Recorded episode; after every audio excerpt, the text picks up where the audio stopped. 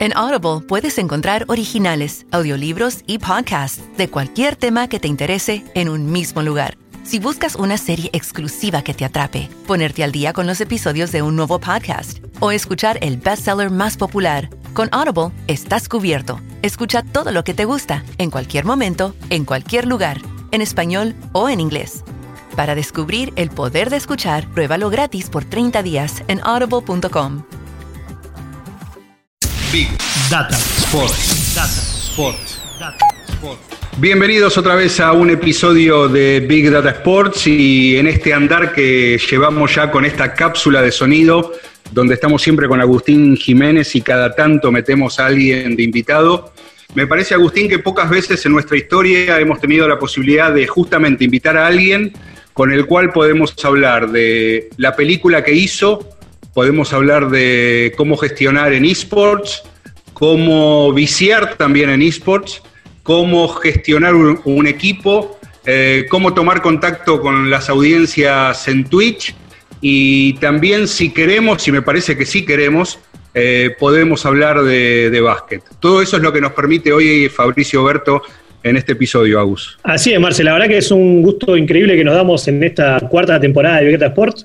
La verdad que él mismo se autodefine, y ahora vamos a preguntar, ¿no? Como un life bowler y un jugador de la vida, y con todo lo que vos contabas recién, que tenemos, podríamos hablar realmente horas porque todo lo que Fabricio hizo en su carrera deportiva y cómo la continuó y cómo se sigue superando con con nuevos objetivos y propuestas es apasionante. No quiero dejar de nombrar a New Indians, a su banda musical junto a Rally Barrio Nuevo, que, realmente es también para destacar. Y bueno, tenemos para preguntarle todo, ¿no, Marce?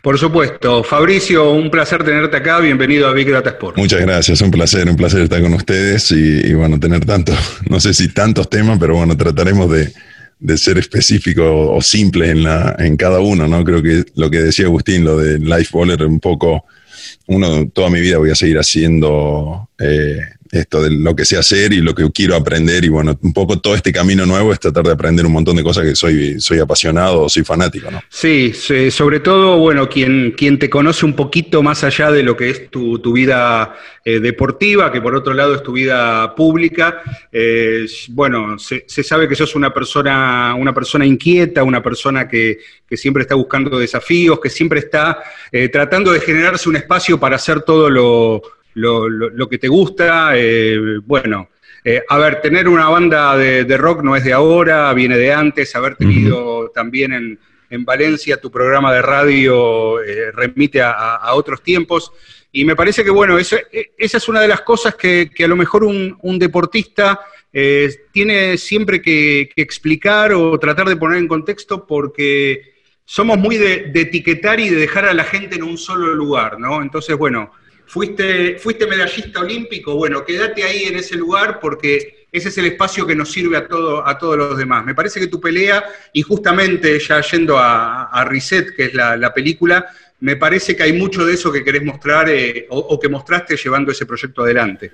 Sí, y, creo que cuando comenzó un poco el proyecto era buscar eh, por esa inquietud o esa, no sé, eh, ser alternativo eh, o buscar un, Siempre estoy buscando una vueltita más, ¿no? Y, cuando comenzamos, que hablamos con, la productora Poncho Sauer, con, con Fer Collazo, con Maxi Dubois y, Alejandro, que es el director, eh, cuando comenzamos el camino era tratar de encontrar algo, eh, esa historia, ese guion, esa forma de, plasmar un poco lo, lo, que voy haciendo, pero no ser, porque todos piensan que es un, como un avío eh, que voy a hablar y los goles y esto que pasó y qué hice y qué no hice.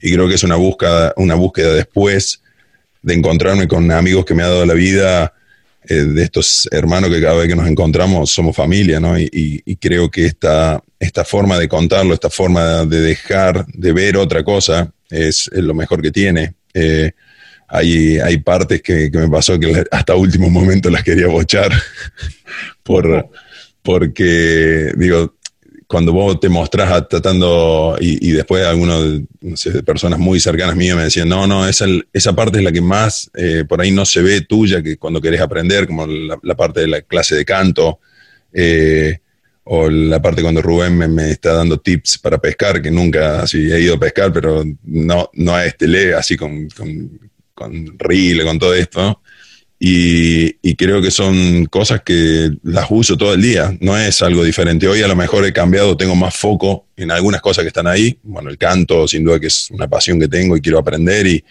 todos los días tiro la máquina un poco para atrás y digo, che, me falta un montón, me falta un montón, como un poco me pasaba en el básquet, ¿no? Tratar siempre de, decir, no, para jugar contra esta persona tengo que jugar o entrenar tres horas más o cuatro horas más por día. Y creo que esa es la, la forma que vas encontrando con momentos eh, que me pasaron y, bueno, con objetivos y prioridades que voy marcando en la película, quiénes son mis prioridades, ¿no? Vos sabrás porque te habrá pasado viendo alguna película que a lo mejor eh, un, actor o un creador o pasa en cualquiera de las artes, eh, quiere, quiere decir una cosa, pero una vez que la película se estrena y una vez que la obra este, se distribuye por ahí, están las lecturas que cada uno hace. Y en mi caso particular, una de las tantas lecturas que, yo hago cuando, cuando vi eh, Reset es eh, esa conexión emocional que hay entre aquellos que formaron parte de la generación dorada, pero también, y volviendo un poco al principio, hay como, como una búsqueda y como una pelea de, no quedar anclados en, en la nostalgia, porque si bien ustedes fueron aquellos, ahora son, son otros y están cada uno con su búsqueda, está cada uno con, sus pasiones, y, me parece que, ese reset, que obviamente este, remite al momento en el cual este, tuviste que ponerle especial cuidado a tu corazón, porque si no ninguna historia más este, se podía contar, pero ese reset también tiene que ver con, con, bueno, miren, nosotros nos subimos al podio, nos pusieron las medallas, pero para todos nosotros, como al igual que para ustedes, la vida sigue. Sin duda, sí, y creo que queda cada uno con su motivación, uno tarda menos, otro tarda más, uno con un proyecto más deportivo, otro que se van metiendo, no sé, hoy eh, eh, Ale Montequia, que, es un piloto profesional de drones, eh, y, cada uno va encontrando, lleva menos tiempo, más tiempo.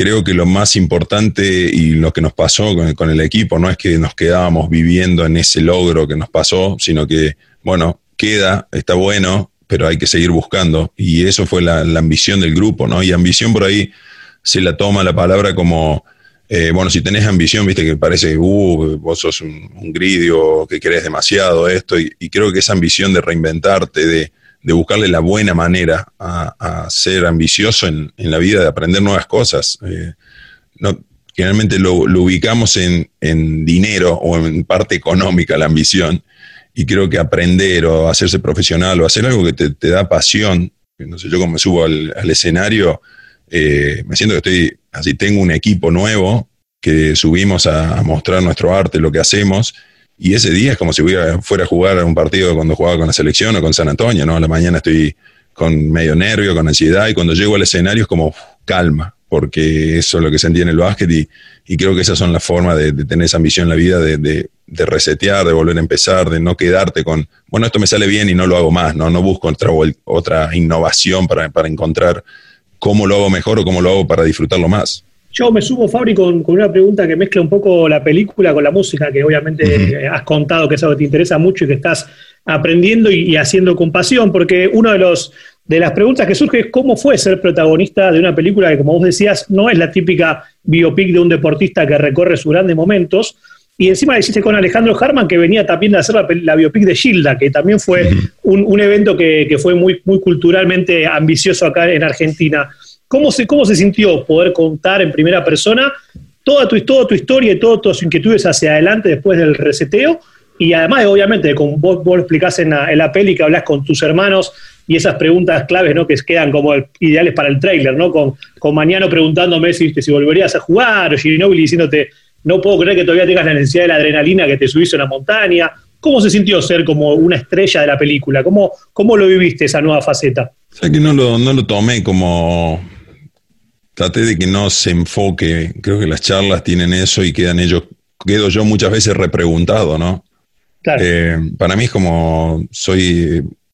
Como me pasaba en, no sé, cuando hacía alguna entrevista, cuando hacía Lado Berto... Eh, de, preguntar y conocer ese lado B y muchas veces me metía yo en, ese problema de tener que contestar algo que me costaba salir o contestar. Creo que en cada, cada aventura, vamos a decir, si me voy con la moto al Sahara o en la Concagua o en la NIN, todas las cosas que, fueron pasando, es como buscar ese, bueno, cambio, doy vuelta a la página. Sí, el básquet está siempre acá, pero voy aprendiendo otra cosa, voy sacando otra cosa. Tener ese, esa forma de cuando tenés tanto entrenamiento y, tanto que estás en el borde, viste, siempre tenés que llegar ahí, tenés que llegar ahí, tenés que llegar ahí. Por ahí necesitas darle esa paliza de, de estar 13, 14 días en una montaña durmiendo en una carpa que no entras con frío y, un lugar súper inestable, así súper, no tenés, eh, estás eh, como incómodo, estás incómodo, yo con 2 metros 8 estaba incómodo en todo, y eso creo que también lo fui aprendiendo, que decir, bueno, tampoco no tengo que estar todo el día incómodo, puedo estar bien, y eso te lo genera el deporte de, alto rendimiento, y cuando vos tenés que estar todo el día luchando contra gente más talentosa, más fuerte, más rápida, entonces te acostumbras, después tenés que bajar una, una vuelta, tener, encontrar no sé, formas de meditación, formas de, que me mantienen más tranquilo, me hacen vivir mejor. Creo que todo eso también va, va en, esa, en esa historia, ¿no? Me imagino que sí, porque también eh, en una charla que tuviste con la gente de Enganche, me acuerdo, cuando contabas lo que fue la, operación que tuviste en la época de Juan San Antonio, dejaste una frase que fue, voy a hablar con Jim Morrison y vuelvo, ¿sí? como, como algo que realmente me pareció muy interesante, y lo uno también con, con la música, ¿no? porque hace poquito también te veíamos con, New Indian cantando en, en Oktoberfest en Córdoba, con Rally. ¿Cómo, ¿Cómo, te impacta, o sea, en una, en una vida tan multifacética, poder combinar todas estas pasiones? Y, creo que también te lo preguntaba Lauro Martín en una charla que tuviste con él hace unas semanas.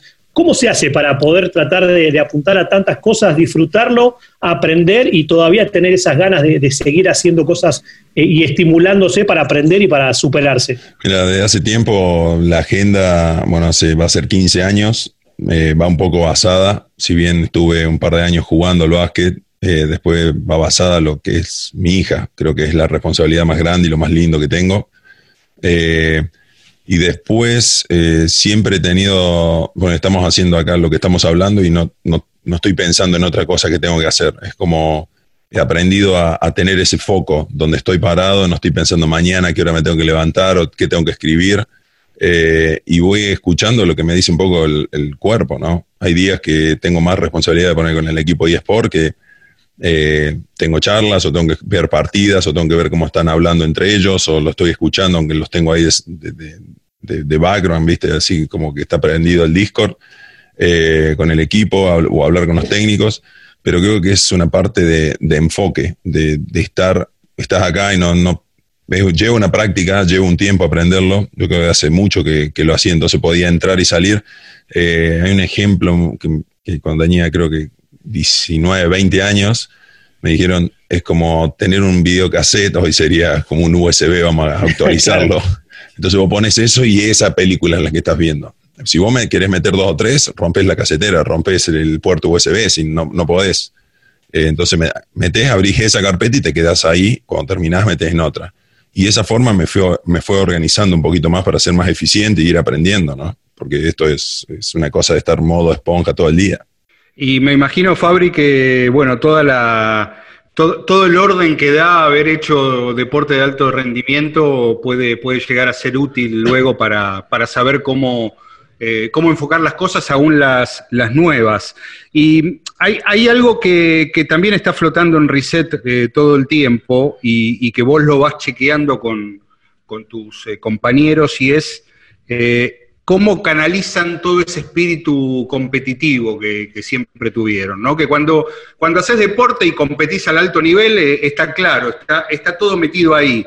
Y eso, bueno, vos lo vas chequeando con, Pepe cuando van en, ese viaje en el, en el auto, eh, le decís que, necesitas competir todo el tiempo, también con Lancha Delfino. Eh, Manu Ginobili, quizás, bueno, como, como recién retirado, todavía eh, está disfrutando más la, más la calma que, a lo mejor generándose una, una, su propia tormenta futuro, vaya uno a saber. Escola todavía activo, está, y lo vemos en estos días, está viendo cómo, cómo encausa todo eso.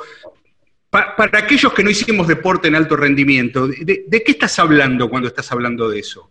¿Qué es ese afán competitivo que, a veces no te deja dormir? Eh, es acomodarte, ir buscando cosas para, para lo que vos decís, eh, lo de Manu o lo de Luis, que son casos más recientes, lo de Chapu. Chapu creo que es como que parece el que más fácil eh, dijo, no, yo estoy, me retiré como quise, veo esto, veo lo otro, eh, ahora voy a pescar, hago otra cosa. Eh, creo que uno siempre tiene, yo tengo esa competencia, estoy compitiendo y estoy tratando de que el equipo de eSport del, del primer split al segundo split, de, de la primer torneo que jugamos al segundo, mejore y que seamos súper competitivos, no me gusta si bien eso no quiere decir que no tengas que pasar un proceso de aprendizaje y de entrenamiento y, que las cosas llegan si vos haces las cosas bien, no es, oh, viste, como se hacían a veces los equipos a base de, chequera y, que vos decís, bueno, compro este equipo, hago esto y me busco a estos jugadores. Nosotros estamos tratando de, hacer las cosas diferentes. Este año tuvimos unos, tryouts abiertos y tuvimos más de 80 jugadores que se, se inscribieron para practicar. Se hizo como un semi -torneo, un torneo interno para que queden los cinco mejores donde estaban los chicos que estaban del año pasado también, ¿no? Y, todas esas cosas creo que son motivación y, de mucho de mucho ida y vuelta, ¿no? De, que uno tiene esa adrenalina y aprendes. Hoy se me va a decir, che, te ves en una cancha y me gusta más, hoy te puedo decir que me gusta más el, la parte del, front office o del back office o de estar eh, ayudando a los que son los que manejan o los que tienen una idea del equipo, si lo ponemos en, no sé, si puede estar de asistente, de un manager o de algo, viste que ves realmente otro fuego, lo ves de otro lado, la competencia, al, partido, al club, al team, y, creo que esa es la, es la, forma de ir entendiéndolo con los años que van pasando. Hoy con 45, si quiero ir a jugar y meterme dos o tres al IU, capaz que uno puedo llegar a hacer, pues creo que tengo dos o tres volcadas por año nada más, en las piernas. Y, después lo demás es eh, maña y tratar de disfrutar el juego de otra manera, ¿no? Totalmente. ¿Y, cómo fue la decisión de, meterte en el, en el ecosistema, en el mundo de, los esports? ¿Fue ¿Fue idea tuya? ¿Fue alguien que te vino con, la carpeta y te dijeron, mira, esto puede estar buenísimo? ¿Cómo llegas ahí? No, fue, fue idea que yo le tenía un poco de ya vista, si bien eh, comencé a conocer más League of Legends, de meterme más en este mundo cuando, cuando tengo un poco antes, porque eh, nosotros hablamos en octubre la presentación del equipo del 2019, pero yo venía un año y justo había hablado con Juan Diego García, que es el, CEO de, de LVP Argentina, que está con Media Pro. Y ya veníamos hablando, con él nos conocemos hace mucho con, el básquet, y, como se, van uniendo todas las cosas, ¿no? En, julio me invitan para ser consejero deportivo en un programa de ESPN que se llama Desafío League of Legends, Camino League of Legends, y de ahí me fui a ver la final a París del Worlds, que es el campeonato mundial, uno de los, de los más importantes que se juega, ¿no? Que fue en París, y entrar al como que fue la tormenta perfecta, ¿no? Eh, el jugador de básquet siempre tiene, como hoy se ven, un montón de, atletas que son, activos, que juegan, que corren carreras, que tienen en el equipo de FIFA, el de básquet, del NBA 2K, otro que juega al LOL, bueno, un montón de cosas, desde streamear a todo. Nosotros lo teníamos y yo me acuerdo en el 2004 estar jugando al Halo o al, o al Wolfenstein jugando en la habitación antes de irme a dormir la siesta o después que me levantaba para ir a jugar a los Juegos Olímpicos. Era como siempre estaba la Play o la computadora con algún juego porque te hacía relajar, estabas, sacabas la cabeza un ratito de todo el día, che, hoy jugamos contra Grecia. Entonces te metías un rato ahí, te distendías un poco, ¿no? Y, creo que esas cosas son, son las que después decís, wow, tengo la pasión, tengo una máquina arcade que la pude conseguir de cuando tenía 10, 9 años que iba a trabajar a, un supermercado y, antes de, de ir a, laburar me jugaba una ficha, dejaba el récord y volví a la noche, cuando salía a las nueve y media de la noche, a ver si me lo habían pasado todos los santos días. Entonces esa competencia me tiene unido y digo, wow, ahora la puedo canalizar por acá. Hoy hay una escena que hay que mejorar muchísimo, que hay que trabajar, que eh, para ser el jugador más profesional también tienen que, mejorar las instituciones y eso creo que está, está plasmado con una parte digital que con esto de la pandemia ha explotado todo, ¿no? Y te pregunto, Fabri, porque nosotros creo que, te hemos cruzado en el evento de lanzamiento de la LVP y charlamos un ratito, y yo me quedé viendo cómo laburabas, pero dejando todo como en la cancha para que toda la sesión de foto, lanzamiento, que los chicos estén bien puestos, o sea, te metiste realmente de lleno en, el equipo New Indians como, como loner. Y a diferencia, tal vez yo hacía un pequeño, una pequeña investigación y, bueno, sé, veíamos que otros jugadores de la NBA en su momento, como, no sé, Curry y Budala, invirtieron en equipos pero más, más a un nivel negocio. Yo, nosotros tenemos mucho más metido y la pregunta que te iba a hacer era cómo, bueno, Marce te lo preguntaba recién, ¿no? ¿Cómo, cómo te metiste? Pero te iba a preguntar cómo decidiste, tal vez junto al equipo, que el equipo que iban a armar se meta en LOL, tal vez dejando de lado otras opciones como Dota 2 o Counter-Strike, y entender si es por gusto tuyo o por si tenía alguna estrategia de crecimiento, porque imagino que van a ir sumando otro, otro juego, ¿no? Sí, sí, va a ser multiplataforma seguro y, y te digo, el, el, LOL, más allá de que es uno, o el que más audiencia tiene en lo que es PC, después está el Free Fire que vamos a tener ahora equipo también, que es el más grande mobile. Eh, tenemos pensado tener eh, en un corto plazo de 2K y el que nos gusta mucho y a mí me gusta mucho también es Valorant. Eh, bueno, ahora salió una, una, liga de Call of Duty también que, que está buenísima, pero, pero creo que cuando lo comencé a entender y todos estos juegos, viste, Age of Empire, Warcraft, todo esto, Warcraft que le rompe el Pumita Montequia, le rompe jugando eso, y lo he visto en la pieza, imagínate cuando jugábamos en Valencia juntos, eh, lleva mucho tiempo de, mecánica y de sabiduría del juego. Tenés que pasar años, y yo lo veo con los jugadores, y yo juego, y soy, están los malos, y después vengo yo. Eh, y, jugaba de top, ahora me pasé a soporte, pero todo eso para entender el juego, y es muy adictivo la forma que accionan. Son cinco jugadores que tienen su, su posición diferente, que tienen que ir sumando objetivos, que tienen que conocer que cada dos semanas cambia el parche y tenés otra actualización que te cambia tu, tu campeón que, que usás. Entonces todo eso te lleva a algo que nos pasa en el básquet, ¿no? Cuando te escautea un equipo tenés que modificar o tenés que accionar entre cinco jugadores y las charlas que se generan en el medio de la partida.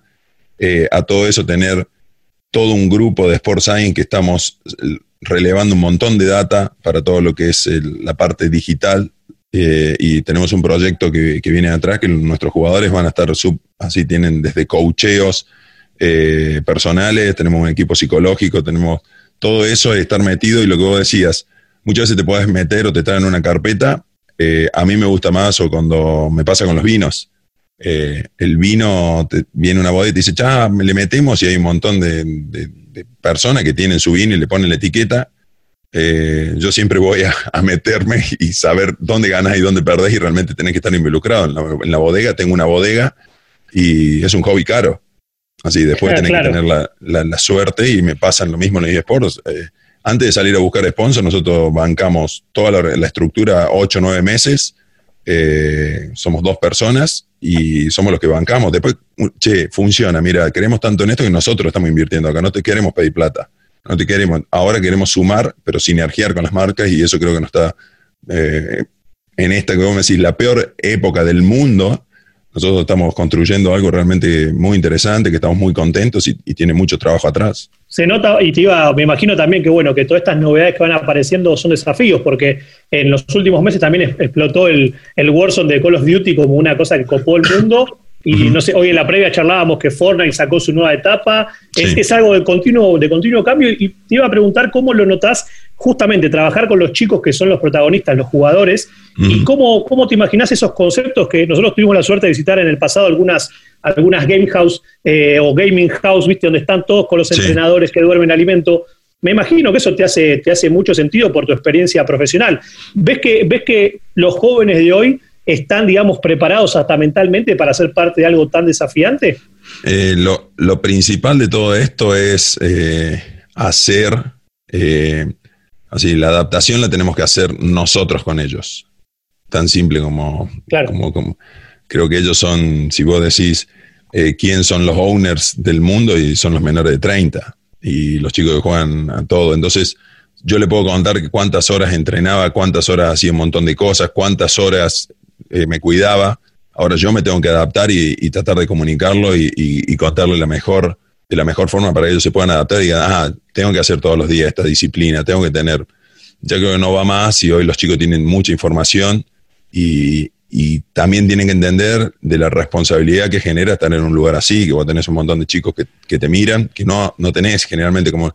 Eh, todos piensan, ah, tengo derecho porque yo juego, soy una, un, un atleta eSport profesional, entonces tengo derecho, ¿no? Tener siempre más responsabilidades y, no lo que trato de que se pase o lo que sea con esto es, hacer eso, ¿no? Eh, que entiendan y que vean la forma de cómo trabajamos y ser diferenciales en eso. Eh, ubicamos y sabemos que, no sé, cuando lo ves a Frank Caster, lo ves a Coscu, lo ves a, Juan Sitter Spiller, que tienen Isurus, eh, gente que son referentes y tratar de aprender de ellos y lo generoso y toda la mano que siempre nos están tirando o buena onda, creo que eso también ayuda mucho y entendemos el, el juego y la competencia. ¿no? Imagino, Fabricio, que, esa debe ser una tarea muy complicada, ¿no? Porque, a ver, yo, yo soy más grande que vos, soy más grande que, Agustín, eh, pero vos también, Fabri, venís de una época donde todo el aprendizaje estaba en el que tenía más experiencia, en el que era el mayor, ¿no? Eh, sí.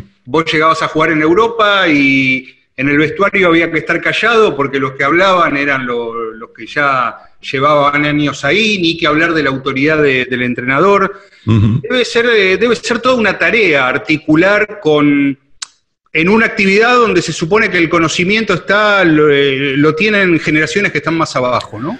Sí, eh, creo que ahí hay una, como una línea, ¿no? el, sentido común y el respeto Creo que es algo que para mí son súper importante y el equipo tenemos hasta un, código interno de, lo que es la responsabilidad de estar en New Indians, GG. Eh, eso no quiere decir que vos no puedas opinar o no nos puedas decir, me parece que de esta forma lo podemos hacer mejor. Hasta ahora la forma que vamos probando va funcionando y cómo vamos avanzando, escuchando todas las campanas, no teniendo, viste, esta palabra que decir, bueno, ganamos de esta manera, viste, un técnico decía, un, o un owner, decía, no, estos son los jugadores que tienen que jugar y hay equipos que no los armaba ni el técnico en el deporte. Eh, y, te decían, bueno, estos son los 12 jugadores que el, presidente quiere, tienen que jugar y tienen que hacerlos ganar. Nosotros entendemos y, queremos que sean, se identifiquen y, tengan esa pertenencia con el equipo y eso es lo que nos va a ayudar a construir una, franquicia importante. Bien, bien, está muy, está muy claro. Em, a ver, antes habíamos dicho que, o, vos mencionaste programas de televisión, eh, hiciste radio. Ahora, si alguien quiere encontrarte enseguida, quiere saber algo de vos enseguida, va, a Twitch. Vos estás, en, estás ahí. Si, si, alguien me dice, bueno, ¿dónde lo puedo ver a Fabri? ¿Dónde lo puedo escuchar a Fabricio? Bueno, en el, en el canal. Generalmente todos los días. Y claro. los domingos me meto a la mañana y paso entre dos, tres, tres horas en Auricio 77. Eh, y ayer que me, encontré, y es algo que me, dio, que venía ya de la radio de Valencia, y, bueno, compartimos una época de trabajo juntos eh, con Marce, eh, en lo que fue Vortex y todo, pero me pasaron una nota del 2009 y yo estaba en, Washington Wizards y hacía streams súper truchos, que también de ahí me conocieron para poder hacer algo después en la radio. Eh, y, hoy poderlo hacer, y Twitch siempre lo, tuve ahí, pero como que no terminaba. Eh. Decía, bueno, si no se puede pasar música, hoy hay un copyright tremendo que, que bueno, puedo, paso la música de mi banda y bandas libres que no tienen los copyright con discográficas, que me mandan chicos, me dicen, che, bueno, puedes pasar eh, esta música y la, paso, y si no, paso música libre de derechos. Pero más allá de la charla que se genere, los temas, es como un, un, chat súper abierto que, que charlamos todo el tema de actualidad, ¿no? Y creo que la, información hoy es interactuar, es interactuar, es saber los puntos de vista, eh, no generar una, si me preguntan mi opinión, puedo dar mi opinión o reacciono a algo, no sé, hoy pasaba eh, que la Federación de Básquet Brasilera saca un comunicado, no sé, por las palabras de Rubén Magnano que había salido en un, en un Instagram Live, y le digo, bueno, creo que viste, poder reaccionar a eso en vivo a la gente es, la nueva forma de, poder conectar con la gente y lo disfruto muchísimo. Realmente paso todos los días dos o tres horas, eh, nada, haciendo Twitch, que es el stream que vengo hace, podría ser el padre de los streams, porque en el 2009 ya lo hacía, 2008, ya estaba en San Antonio y hacía con un programa súper trucho. Eh, y bueno, después uno hace otra cosa, todo, y volver a eso con ya otra edad es también buscar y reinventarte. Claro, vos, sabés que hace algunos capítulos atrás eh, hicimos un episodio totalmente dedicado a, Twitch y se da algo bastante particular porque en este momento donde todos eh, dan por sentado que a partir de, tantos estímulos y de tantas redes sociales el contacto, las comunicaciones son más bien de, de formato snack, son formatos breves. Eh, cuando vas a Twitch, vos me estás hablando, o sea, le estás dedicando más tiempo que lo que le dedicabas, por ejemplo, a un programa de radio y ni que hablar a un programa de, televisión. Es decir, eh, a lo que voy es que hay como una especie de primero prejuicio y después confusión, pensando que las cosas cuando pasan en, en los medios eh, no tradicionales son, son breves y no son profundas. Y en realidad estamos hablando de mucho tiempo personal invertido ahí. Sí, sí, y, disfrutarlo y conectar y poder contestar y, prepararte y saber lo que está pasando. Y si no sabes, ser honesto, creo que la honestidad suma, para mí es lo más importante, ¿no? Y, bueno, por ahí te entra alguien que no ni, ni sabe quién, qué hice. Entonces, che, ¿y vos qué haces? Te preguntan directamente así, no, trataba de jugar al básquet eh, y bueno, y seguimos, no me interesa contar, es como tratar de, buscar ese reset y ir hablando y bueno, si le copa la forma que hablo, la música que pongo, ahora no, eso no se puede, eh, pero creo que también toda esta pandemia eh, te hace valorar mucho el tiempo que invertís, con quién lo invertís, cómo, cómo generás esas relaciones y en la parte de medios es qué contenido das, qué contenido tenés y, me pasa, ¿no? De hablar en un Zoom para. Me pasó la semana pasada, hice un, Zoom con, un club, José Hernández, eh, y hablo de, una cosa, nada, sin organizar ni comentada, y hay en algunas partes de la película que digo, che, y si nos juntamos para, juntar, para jugar un, mundial de veteranos, y hoy lo levantaron todo el mundo diciendo como que estaba dado, qué día es, gente me ha mandado mensajes pidiendo, che, ¿se pueden comprar entradas? Digo, eh, esa falta de, por lo menos mirar todo el Zoom y, contar la historia como es, no, sacas un headline y creo que eso también la gente hoy lo valora mucho de quién da la noticia y es objetivo, que es algo primordial para, para informar, ¿no? Imaginamos, Fabri, que también esto, este, este nuevo cambio de, la forma de comunicar con esta pasión del streaming que vos contabas que hacías de tu época de, de basquetbolista, tu canal que ya tiene más de 2.500 seguidores. Yo ayer, por ejemplo, veía que hiciste un streaming de dos horas y media pasando revista, digamos, de videos, de, de, opinión, música. ¿Cuál es la reacción que estás teniendo de la gente? Porque se nota realmente que, como vos decías, hay gente que te pregunta hasta quién sos, obviamente siempre hay gente así, pero una de las categorías que nosotros descubrimos que las que más gente levantan es esto, el canal Just Chatting o solamente hablar, donde la gente streamea de lo que quiere. ¿Cómo lo vas viviendo el feedback con gente de todo el mundo que, que se queda tal vez escuchándote o charlando con vos durante dos horas y media de distintos temas? Sí, mucho también pasa que están trabajando y es como la nueva radio, ¿no? Es una forma y, muchos de los chicos jóvenes que, yo juego, que estoy jugando, nos encontramos en un grupo y nos, ponemos a jugar al Call of Duty o al LOL. Eh, el Twitch es su radio, lo tienen prendido siempre atrás. Eh, creo que eso ayuda a, bueno, hacer un, contenido diferente. Eh, yo por ahí voy, voy pasando y trato de tener algunas cosas, dos, tres, como que quiero comentar, me, siento y digo, voy a comentar este libro, voy a comentar esto que vi, esta película. Eh, y después lo demás es, eh, bueno, ¿a dónde nos lleva? ¿no? Por ahí nos ponemos a ver unos videos, por ahí ayer estaba viendo unas faltas fragrantes de, de la NBA. No sé, paso un video que, he hecho un relevamiento digital mío de, lo que tenía en mi casa, ¿no? De VHS, un montón de cosas, las puse todo en una memoria y digo, che, esto está copado y lo muestro. Y a lo mejor es un partido que nadie lo vio, que yo jugaba en Valencia y son un highlight de eso cuando jugaba en Grecia o cuando un video que nos hizo San Antonio a nosotros exclusivo para privado y lo muestro un poco y, creo que todas esas cosas están eh, tan copadas, ¿no? Y de repente genera hoy con todo lo que pasa con el racismo, eh, te generan, che, hoy me preguntaron qué opinaba de lo que dice Kyrie, lo que dice eh, Howard y toda esa controversia que dice, bueno, che, los NBA no quieren jugar a la NBA porque si no, esto es como que sigue todo lo mismo. Eh, entonces, dar una opinión y, tratar de estar, creo que preparado para eso es, una, forma de hacer algo respetuoso, ¿no? Sí, y también nos, nos ponemos del lado tal vez de los fanáticos y de y de la gente que no solamente te siguió en tu carrera, sino que también te sigue en estas nuevas etapas, de algún paralelismo, si querés, con el fenómeno del Kun Agüero, ¿no? que también se metió a streamear tal vez sin, sin tenerla tan clara como con la, pasión que vos lo contás, y es un furor global porque también a veces muestra cosas de su casa o cuenta historias, o no sé, el otro día habló con Messi por teléfono para hablar con otro streamer que español. Bueno, ¿cómo, cómo hoy notás también esa recepción de que el streamer hoy pueda realmente ser su propio medio y ahí poder volcar todos tus proyectos, porque me imagino que, se te puede cruzar hablar desde gaming, desde eSport, de opinar de, deportes. ¿Cómo, ¿Cómo, esto se encastra con el resto de todas las tareas que tenés? Porque como bien nos decías, le dedicás bastantes horas al streamer en Twitch y si también tenés algún, algún tipo de canales que a vos te guste consumir, más allá de, lo que generás, ¿no? Viste que a veces pasa que decís, mira, me enganché con tal streamer no sé, que habla todos los días una hora de cómo arregla su casa con tres herramientas. No sé, ¿viste? Nos pasa todo, ¿no? Eso.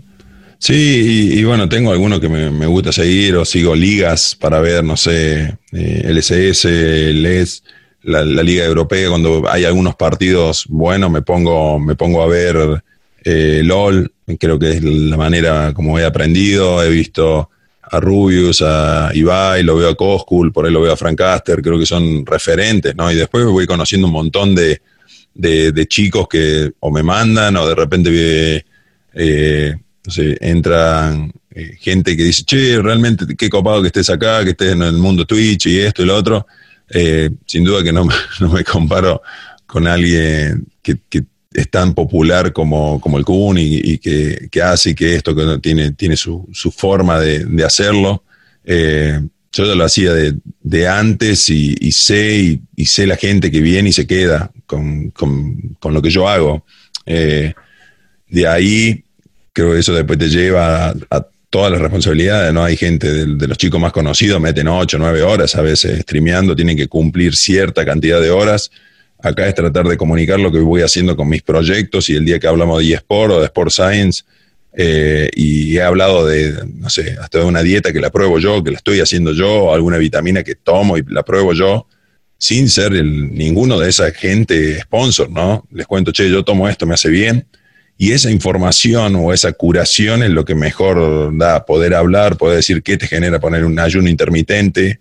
Eh, che, ¿y qué haces? Sí, hace 170 días que hago esto. Y, ¿Pero cómo? Sí, 16 horas no como, como 8 y comienzo a contar un poco los sentimientos, lo que me, lo que me hace sentir eso a mí.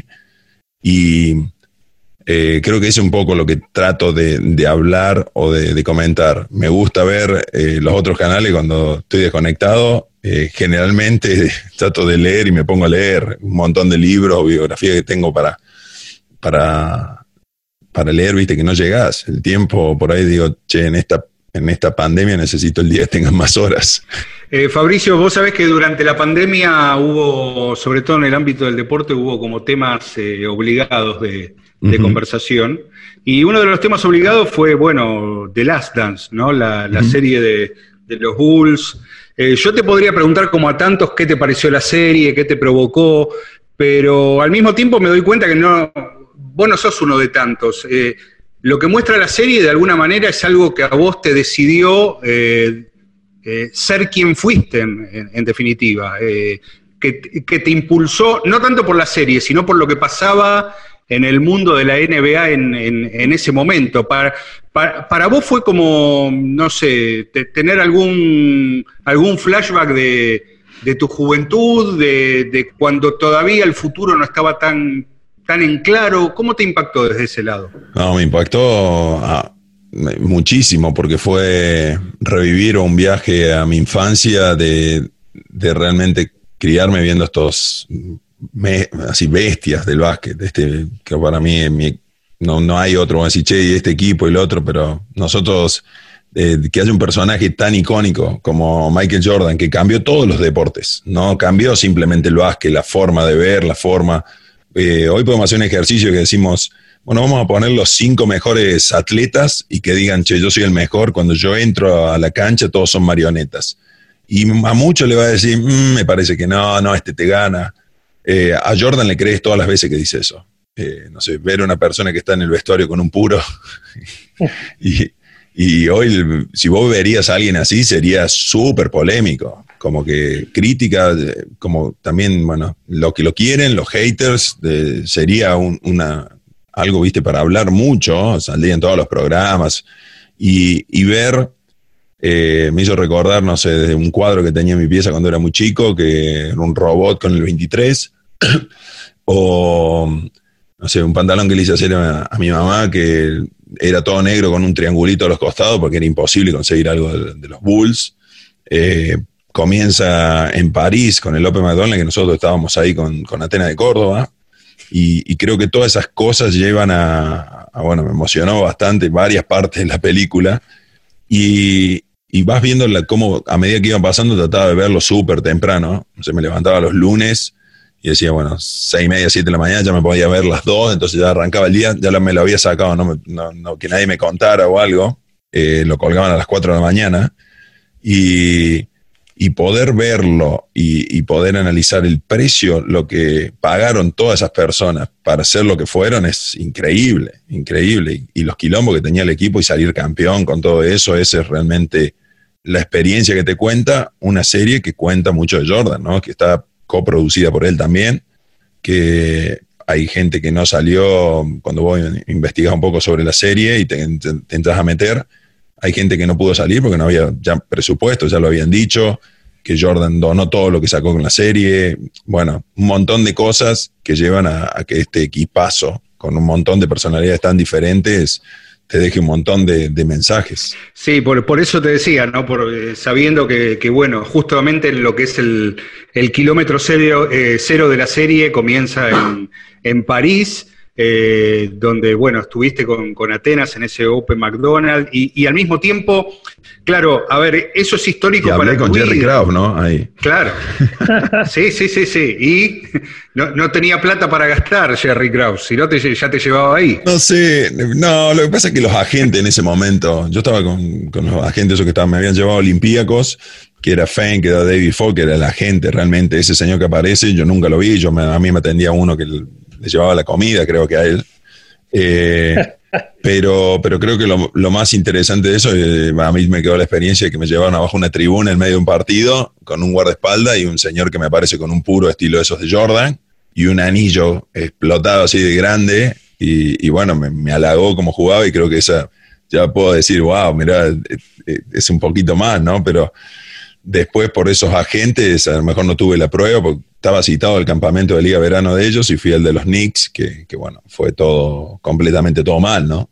Sí, eh, pero, pero bueno, eh, a ver, eh, es yo creo que se, abren un montón de caminos que podríamos, que podríamos recorrer a partir de, eso. Es como el libro de, la, de las 20 preguntas que era que vos armando sí, tu Sí, sí, eh, te digo que mi, cerebro está peleando contra todas las preguntas que tengo al mismo tiempo, todas las ganas de, conversar de, algunos temas, pero hay, hay, uno en particular que me interesa mucho, este, porque vos finalmente, no cabe duda y te fue bien, estuviste en la NBA, fuiste campeón de la, de la NBA.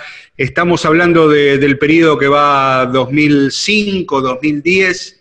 Eh, lo, que, lo que nos interesa saber es, eso fue como el, amanecer de toda la revolución del Big Data que luego llega a la, NBA. Obviamente ya había estadísticas, ya había ideas de juego basado en, rendimiento. E, eso el básquet lo, lleva desde el origen, pero ¿qué, recordás o, qué, cosas te sorprendieron o, te encontraste eh, en lo que fue justamente el amanecer del uso de los datos o del Big Data en, la NBA? Bueno, los usé muchísimo y los lo uso todo, así cada vez que puedo, eh, porque cuando no tenés todo ese potencial, o sea, hay jugadores de NBA que a lo mejor pueden zafar si no saben cómo juega alguien. Yo tenía que saber al, al detalle eh, cómo jugaban. Y, y, la big data o los datos, la, estadística, cómo te iba marcando, si vos la aprendés a usar,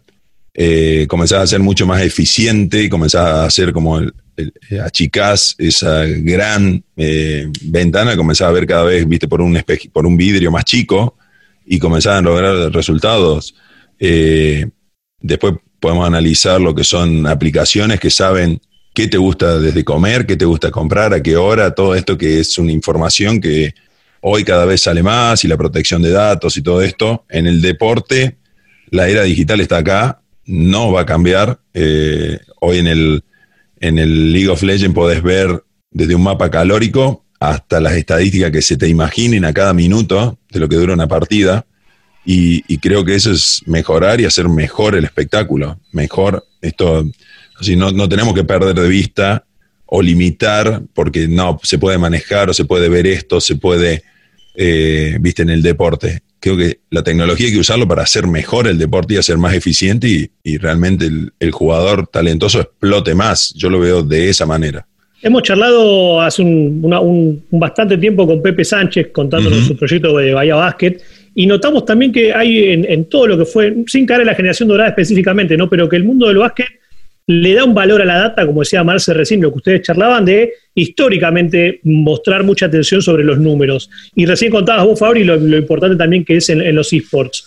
Todo esto que, que, vos también lo nombraste hace un ratito de, de, Sciences of Sports y cómo se va mezclando lo analógico, lo digital, la data con el talento, ¿te parece que puede haber todavía eh, descubrimientos tecnológicos que todavía no llegan al, deporte, digamos, más tradicional de Argentina, como puede ser el fútbol o que todavía estamos en este lado del mundo como no, no retrasados, pero un poco apáticos para incorporar eso en todo lo que es el mundo deportivo? Hay una, hay, hay una, revolución en esto para mí y, todavía nos falta ver. Eh, nosotros estamos hablando con, co-creando eh, cosas de, lo, que es el genoma, de los análisis que se hacen de, ADN para deportistas, a dónde llegan, eh, cuáles serían las, no sé, vos podés ser muy bueno, pero a lo mejor te dicen, che, en estos tres deportes tenés la fibra, tenés la calidad muscular, tenés, es, eh, cuando comenzás a meterte en esa, en esa parte es como, wow, no terminás de ver la frontera, así, hasta dónde quiero llegar, hasta dónde,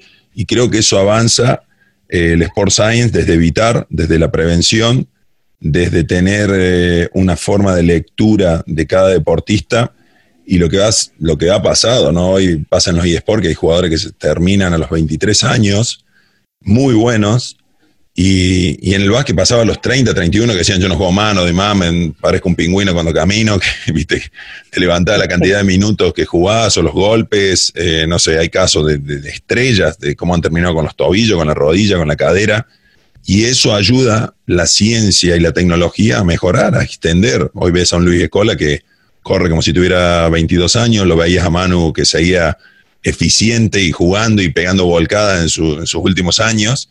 Y creo que eso tiene que ver con la tecnología, con esta data y con grupos eh, de Sport Science, que es una, rama súper importante.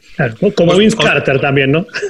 totalmente, totalmente, pero ahí también se puede entender cuánta capacidad de ADN vos tenés eh, cuánto, viste, sos un dotado y cuánto de trabajo. Ahora, si vos tenés el paquete completo, sos dotado y después trabajás y te prevenís y tenés toda la... Eh, sabes qué comida te hace mal, sabes qué comida, qué medicamento te hace mal. Todo eso viene por, por estudios. Eh, estando con el equipo tenemos biomedicina y, todos nuestros atletas y sport tienen, así, todavía hoy estamos todos medio alejados porque no tenemos el gaming office, pero tenemos todo el plan para tener un relevamiento de, un montón de cosas de Sport Science para mejorar a nuestros jugadores. ¿no? O sea que toda tu aproximación al tema es de, desde la mirada, digamos, eh, a ver, evolucionista y, positiva, ¿no? No, no pensás que, los datos o que, como muchos creen, que los datos pueden eliminar la, intuición, la creatividad de un atleta, lo pueden inhibir, sino que vos estás a favor de todo eso como, una plataforma para que explote el potencial de, un deportista o de un gamer. Sí, eh, van unidos. Yo no, el Comité Olímpico Internacional tenía eventos antes de, estos Juegos Olímpicos que se pasaron ahora. Eh, van a estar, si bien serán de deporte, serán de FIFA, serán de básquet, o serán de fútbol, o sí, los juegos que van poniendo, em, creo que ese trabajo es una herramienta para mejorar. Todos pensamos que, y, pasa con la mentalidad de, no, viene para sacar el lugar, pero eh, también te da o, trabajo de otra manera o reinventas lugares de, generar puestos en un equipo. Eh, todas esas cosas tenés que ponerlas en la mesa. Yo no lo veo como ¿viste? Tenés que ser tan eh, blanco-negro, sino que es algo que está y te va a ayudar. Si no, no ¿cómo haces conocer? Eh, si lo ponemos en la otra parte, ¿cómo haces conocer un equipo? O eh, las cosas grosas, porque si Chicago Bulls los conocían todo, todo el mundo, conocen y vieron lo de Michael Jordan, todo, y no tenían redes todavía, no había redes. Imagínate hoy lo que serían los Chicago Bulls, hubieran explotado todo. Sí, totalmente, totalmente. Esa fue una, una mirada eh, casi, casi obligada viendo las cosas que pasaban antes y las cosas que, que, pasan ahora con respecto sobre todo a la, a la NBA. Eh, Fabri, te, te, agradecemos mucho tu, tu participación en, en, Big Data Sports. La verdad que era, era un gusto que queríamos darnos hace, hace, rato. Eh, normalmente, bueno, estamos como todos. Eh, si bien esto lo puedes consumir de, de cualquier manera, en tu teléfono, en una plataforma en internet, eh, la idea siempre es, vernos con, Agustín, estar cara a cara, bueno, todo eso es imposible y bueno, pero quedará pendiente para otro momento. Buenísimo, buenísimo, no, la verdad que eh, nada, lo que hacen está increíble, la información, la charla, creo que nos falta una segunda parte, podríamos entrar a otros, a otros terrenos. Eh, pero bueno, realmente un placer, Marce, Agustín, un placer. Eh, también para nosotros. Bueno, antes de cerrar, nosotros siempre damos un datazo. En este caso tiene que ver con una cosa divertida, y lo voy a hacer adivinar a, los dos. La publicación de Ringer, eh, bueno, una de las principales plataformas de, deportes, de cultura pop de este momento, han comprado, bueno, toda la Toda la cartera de podcast de, Ringer fue comprada por, por, Spotify, son muy populares. Eh, en un juego que hicieron, eh, eligieron cuál era el mejor nombre de una franquicia de, NBA. Eh, de las 30 que hay, ¿cuál es el que tiene el mejor nombre? Hicieron una, votación un tanto caprichosa. ¿Cuál creen que es? Tiene, a ver, tienen un tiro cada uno. Bueno, lo voy a dejar a Fabri primero, obviamente, ¿no? No voy a. Ah. al invitado. Y podemos pedir un, solo, una, ¿te podemos tener una pregunta o no? ¿Tiene que ver algo con los precios o no? Eh, no, no, no, no, Tiene, Que ver con, tiene que ver con cuál es la que tiene el, mejor nombre a juicio de ellos. Eh, qué, difícil, Marce, qué difícil, es muy capcioso. Sí, no, no, cualquiera, hay que dejar un poco eh, ver la, sabiduría, ¿no? Acá no, no vamos a la, o la pasión, o la pasión. Bueno, yo te diría dos, no sé, eh, no sé, pero me iría con los San Antonio, claro, muero ahí. Y si no, los Lakers, pero no mm. sé, lo dudo ahí. No, yo voy, con los Raptors, Marce, a ver si, si viene por otro lado. Eh, vino por otro lado, muy bien los Raptors, totalmente los, Raptors. pero no, sé por qué, explícame por qué, porque lo tiré por, por azar. ¿eh? Bueno, eh, en realidad fueron eh, al, origen del nombre del equipo, que estamos hablando de, uno de los últimos equipos en la política de expansión que tuvo la NBA en los 90. Es una franquicia fundada en 1993, empezó a competir en 1995. Y, en esa época, cuando estaban en Canadá haciendo la, votación de los nombres, eh, tenían un listado de 10 nombres de animales. Y claro, en esa época era muy popular la película Jurassic Park. Sí. Claro. Entonces, claro, todos dijeron Raptors, pero tenía, tenía que ver con, un fenómeno cinematográfico que en realidad, bueno, habla un poco también de cómo la, NBA constantemente eh, está impregnada no solamente en la cultura del básquet, sino en la cultura en general, y por eso para ellos les pareció el, el mejor nombre, porque viene de de una película que fue sensación en, a comienzos de los 90, ¿no? Muy bueno, muy bueno, muy buen dato, muy buen dato. Lo habíamos dicho, era un datazo. Un datazo, un datazo, totalmente, totalmente. Big Data Sports, un podcast de deportes y datos. At ADP, we work with more than 860,000 companies worldwide. That gives us a pretty good idea of how to help businesses grow stronger. Whether it's through data insights that help you make informed decisions about building a team that works better as a team, or by keeping you ahead of thousands of changing regulations so you can keep ahead of everything else. Like building that better team. Grow stronger with ADP. HR talent, time, and payroll.